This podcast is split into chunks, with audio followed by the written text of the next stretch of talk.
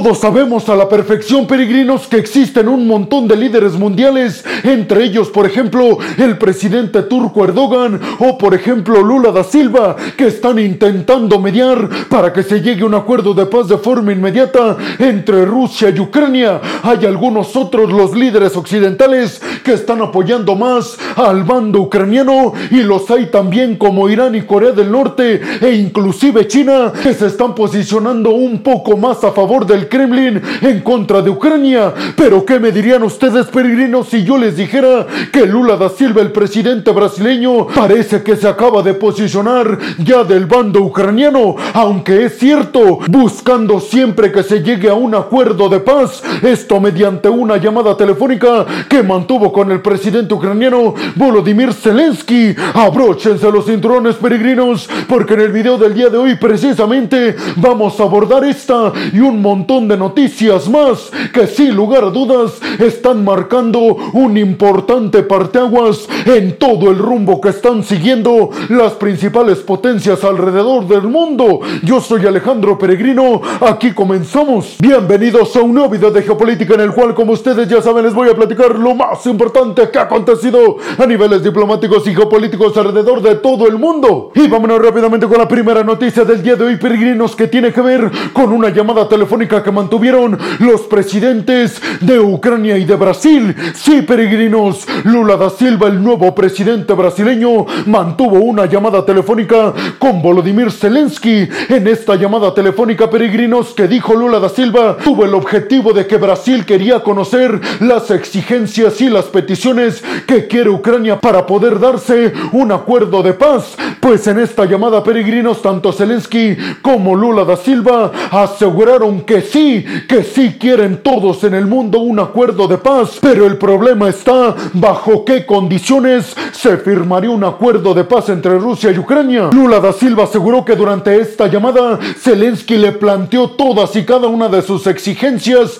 y sobre todo sus preocupaciones con respecto a la invasión de Rusia y el mandatario brasileño le planteó un rumbo para trabajar en un acuerdo de paz con los rusos, pero hasta el momento peregrinos parece ser que esta llamada entre Lula da Silva y Zelensky no dejó muy buenos resultados o al menos no muy claros. Lula da Silva dijo en conferencia de prensa que en la llamada que mantuvo con Zelensky quiso dejar bien en claro la posición de él y de Brasil, asegurando que Brasil va a abogar siempre para que se lleve a cabo un acuerdo de paz en todos los conflictos a niveles internacionales. Pero dijo Lula da Silva, por supuesto que yo reconozco que el problema aquí es complacer a ambas partes y que de alguna forma ambos sientan que ganan algo, lo cual es muy difícil, reconoció Lula da Silva con Vladimir Putin y el Kremlin. Pero para sorpresa también seguramente de todos ustedes peregrinos, es que Lula da Silva aseguró y le dijo a Zelensky además que Brasil respeta la autonomía territorial que está planteando Volodymyr Zelensky en Ucrania. Es decir, peregrinos, que también para Lula da Silva un acuerdo de paz con Rusia sería prácticamente imposible si Vladimir Putin no regresa los territorios adheridos ilegalmente por Rusia y además regrese la península de Crimea a Ucrania, algo que yo ya les he mencionado peregrinos, Rusia ha dicho que es prácticamente imposible. Precisamente ahí peregrinos está el problema de por qué no se llega a un acuerdo de paz, porque no hay una parte media, ambos quieren cosas absolutamente distintas, Ucrania quiere recuperar todos sus territorios, incluida la península de Crimea, quiere garantías de seguridad y además quiere pertenecer al bloque de la Unión Europea y también al bloque de la OTAN. Y por otro lado, Rusia está pidiendo que se adhieran estos territorios y que se oficialice de manera internacional que ya pertenecen al Kremlin. Y además quiere que Ucrania prometa que jamás se va a adherir al bloque de la OTAN. ¿Ven cómo son tan diferentes ambas posiciones, peregrinos? Ahí está el reto para todos aquellos que quieran mediar para un acuerdo de paz. Entre ellos, Lula da Silva. Lula da Silva le dijo a Zelensky que estaba cordial y absolutamente invitado para que visitara Brasil próximamente. Por otro lado, peregrino Zelensky le dijo a Lula da Silva que en cualquier momento también podría visitar la capital ucraniana para hablar más de frente sobre esta problemática mundial que tenemos en estos momentos, el conflicto, la invasión entre Rusia y Ucrania. Y seguramente hasta estos momentos se estarán preguntando, pero peregrino, ¿en qué consiste existe ese supuesto plan y quiénes participarán en esto que propone Brasil, pues precisamente Lula da Silva Peregrinos le planteó a Zelensky que podría formarse un grupo de países que estaría conformado por el propio Brasil, por la India, por China, por Estados Unidos, por Francia y Alemania. Seis países que estarían buscando desesperadamente, supuestamente, la paz entre Rusia y Ucrania. Algo que tengo que decirles, peregrinos, hasta estos momentos se ve prácticamente imposible de que suceda. Por un lado, peregrinos, hay que decir que Lula da Silva ha intentado por todos los medios posibles calificar o condenar a Rusia por su invasión a Ucrania e inclusive Lula da Silva antes de convertirse en presidente brasileño dijo que Ucrania también podría tener algo de culpa de este conflicto, algo que por supuesto peregrinos no causó buenas reacciones en los países occidentales que aseguran el único culpable aquí es Rusia que invadió un territorio inocente, aunque Lula da Silva digamos que pareciera que se está posicionando más a favor de Rusia, sobre todo porque es miembro de los BRICS junto al Kremlin, pues parece ser que con esta declaración que le dijo a Zelensky de que Brasil respeta por completo la autonomía territorial de Ucrania, parece que ahora Lula da Silva se posicionó a favor de Occidente y en contra del Kremlin. ¿Ustedes qué piensan, peregrinos? ¿Creen realmente que Brasil pueda solucionar este conflicto y esta catástrofe mundial entre Rusia y Ucrania? Y sobre todo, ¿creen realmente que estos países, China, la India, Francia, Alemania y Estados Unidos, estén dispuestos a juntarse con Brasil para lograr un acuerdo de paz? ¿O creen que de alguna forma Occidente le conviene alargar este conflicto para desgastar al Kremlin? Y vámonos rápidamente con la segunda noticia del día de hoy, peregrinos, y ahora nos vamos hasta el Medio Oriente. Y es que desde Israel manifestaron la gran preocupación que tienen, ya que están muy próximos, piensan desde Israel, de conseguir su primera bomba nuclear. En este mismo sentido, peregrinos, el primer ministro de Israel, Netanyahu, le pidió a los Estados Unidos una mayor cooperación pensando en un enfrentamiento directo en contra de Irán, porque repito, para Israel ya es un hecho que Irán próximamente obtendrá bombas nucleares. Tanto Israel como los Estados Unidos sí coinciden en que sin lugar a dudas el que Irán pueda alcanzar la obtención de bombas nucleares afectaría muchísimo la estabilidad en toda esta región de Medio Oriente y el Golfo. Por eso al parecer Estados Unidos arrancará un programa de amplia cooperación militar junto con Israel para frenar todas y cada una de las ambiciones que pudieran estar teniendo desde Teherán para obtener una bomba nuclear. Hay que decir, peregrinos, que Lloyd Austin, el secretario de la Defensa de los Estados Unidos, y también Mark Milley, el principal oficial de los Estados Unidos, visitaron Israel, además de Egipto y de Jordania, precisamente para abordar temas de estabilidad en toda esta región del Medio Oriente y el Golfo. Al parecer, Mark Milley aseguró que es cierto que sin lugar a dudas se necesita llegar a un acuerdo nuclear con Irán de la forma más inmediata posible. Israel, por otro lado, peregrinos, está muy preocupado precisamente porque no hay avances en la firma de este acuerdo nuclear entre Irán y las potencias nucleares occidentales como el Reino Unido, Europa y los Estados Unidos. Sin embargo, peregrinos, también hay que ser justos y decir que desde Teherán, es decir, desde la capital iraní, se está asegurando que ellos en ningún momento están planeando desarrollar una bomba nuclear porque saben que eso es muy peligroso para el mundo y aseguran desde Teherán que lo mejor para el mundo es dejar de tener bombas nucleares y no aumentar sus arsenales. ¿Ustedes qué piensan, peregrinos? ¿Creen que en Irán realmente están muy próximos a obtener bombas nucleares? Y sobre todo, ¿creen que la alianza entre Israel y Washington tenga resultados y frene las hipotéticas intenciones de Teherán de hacerse con un arsenal nuclear capaz de competirle a Estados Unidos y a sus socios en Medio Oriente? Y vámonos rápidamente con la tercera noticia del día de hoy, peregrinos, que tiene que ver con que Corea del Sur y Estados Unidos acaban de confirmar que van a llevar a cabo ejercicios militares a grandísima escala entre el 13 y el 23 de marzo de este año.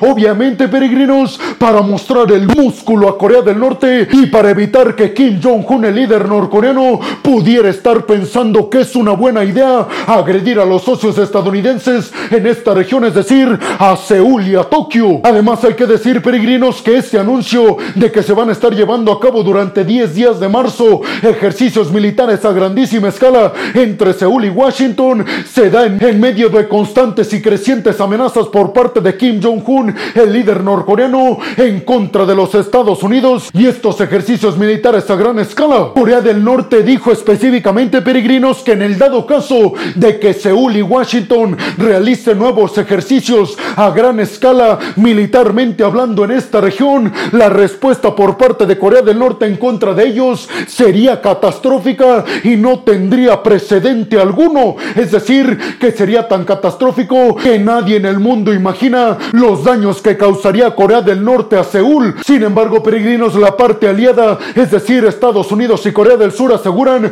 que precisamente estos ejercicios militares a gran escala son precisamente para demostrarle a Corea del Norte que desde Pyongyang no tendría ninguna posibilidad de ganarle a la alianza conformada por Seúl y Washington. Tanto Washington como Seúl aseguraron que en estos ejercicios militares tendrán como prioridad ver cómo responderían ante una posible agresión por parte de Corea del Norte, entrenar a tropas jóvenes e inexpertas y sobre todo a ver cómo podían controlar la buena seguridad y la estabilidad en toda esta región del Indo-Pacífico. Además aseguraron que estarán centrados estos ejercicios militares a gran escala en lo militar anfibio, esto para mejorar las capacidades de respuesta conjuntamente. Básicamente, peregrinos, interpretenlo así, que estos ejercicios militares entre Estados Unidos y Corea del Sur tienen el objetivo de coordinarse de mejor forma para que ambos respondan de manera efectiva en el dado caso de que Corea del Norte invada o agreda a Seúl. Kim Jong-un aseguró que otros ejercicios militares sería una declaración de guerra y que así lo tomaría él y todo su equipo cercano, incluidos altos mandos militares en Pyongyang. ¿Ustedes qué piensan, peregrinos? ¿Creen realmente que la respuesta por parte de Kim Jong-un ante estos ejercicios militares a gran escala anfibios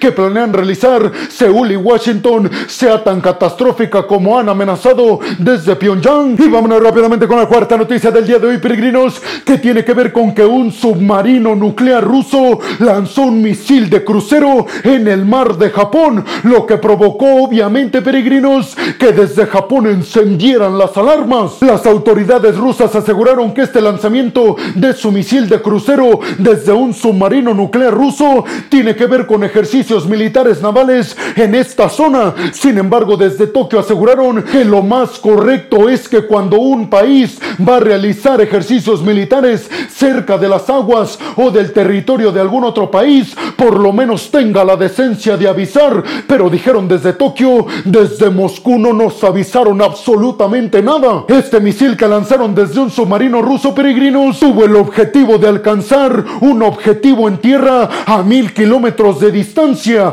algo que consiguió. Por eso precisamente encendieron las alarmas desde Japón, llamándole a Estados Unidos para ver qué se podía hacer ante esta problemática que representa el que Rusia esté realizando pruebas de sus submarinos nucleares y de sus misiles de crucero en el mar de Japón. Además, les recuerdo, peregrinos, que tanto Japón como Rusia todavía en estos momentos están peleando unas islas en toda esta región del Pacífico, disputa que data desde la Segunda Guerra Mundial. Por eso, si a alguien le conviene que Rusia termine estancada en Ucrania, es precisamente a Japón. ¿Ustedes qué piensan, peregrinos? ¿Creen que podría darse un enfrentamiento muy sorpresivo entre Moscú y Tokio? Sobre todo recordando las disputas que todavía persisten entre ambos países por estas islas en el Pacífico. Y vámonos rápidamente con la quinta noticia del día de hoy, peregrinos. Y es que el jefe del grupo militar ruso privado Wagner de los mercenarios que están peleando en Ucrania a favor del ejército ruso acaba de asegurar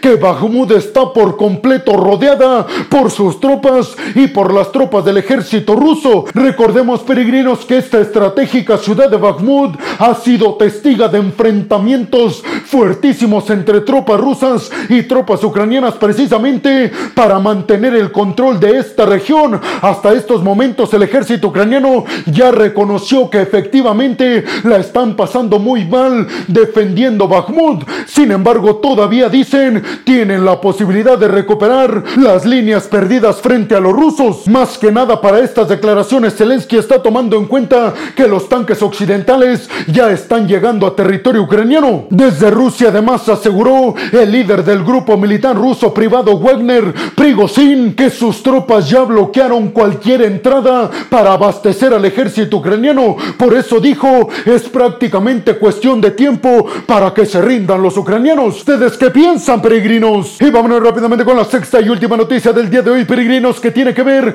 con una discusión muy fuerte entre Anthony Blinken, el secretario de Estado de Estados Unidos, y Sergei Lavrov, el secretario de Asuntos Exteriores del Kremlin, dentro del marco de una asamblea que tuvo lugar en la India a propósito del grupo del G20. Específicamente, peregrinos, Anthony Blinken dijo en esta reunión que si todos y cada uno de los países miembros del grupo de G20 no condenaban la invasión de Rusia a Ucrania, le iban a estar mandando el mensaje al mundo de que si un país invade a otro inocente, eso no está del todo mal. Por eso dijo Anthony Blinken, tenemos la responsabilidad de condenar la atroz agresión e invasión por parte de Rusia a Ucrania. Dijo Anthony Blinken, ¿qué harían ustedes si fueran Ucrania? ¿Les gustaría que en organizaciones internacionales no los apoyaran y que se preocuparan por el país invasor como ahora ustedes lo están haciendo a favor del Kremlin? Por su parte, Sergei Lavrov respondió y dijo que Estados Unidos ha actuado histórica y tradicionalmente como unos hipócritas. ¿Ustedes qué piensan, peregrinos? ¿Creen que Estados Unidos logre un consenso en contra de Rusia en esta reunión del G20 en donde participaron los ministros de Asuntos Exteriores de los países miembros? Y bueno, hemos llegado al final del video del día de hoy, peregrinos. Les quiero agradecer muchísimo el que hayan llegado hasta este punto del video. Además, les quiero agradecer muchísimo porque sin ustedes yo no podría estar haciendo lo que más me apasiona en el mundo. Así que muchas, pero muchas gracias, peregrinos. Sin más por el momento, nos vemos en el siguiente video de Geopolítica. Hasta la próxima.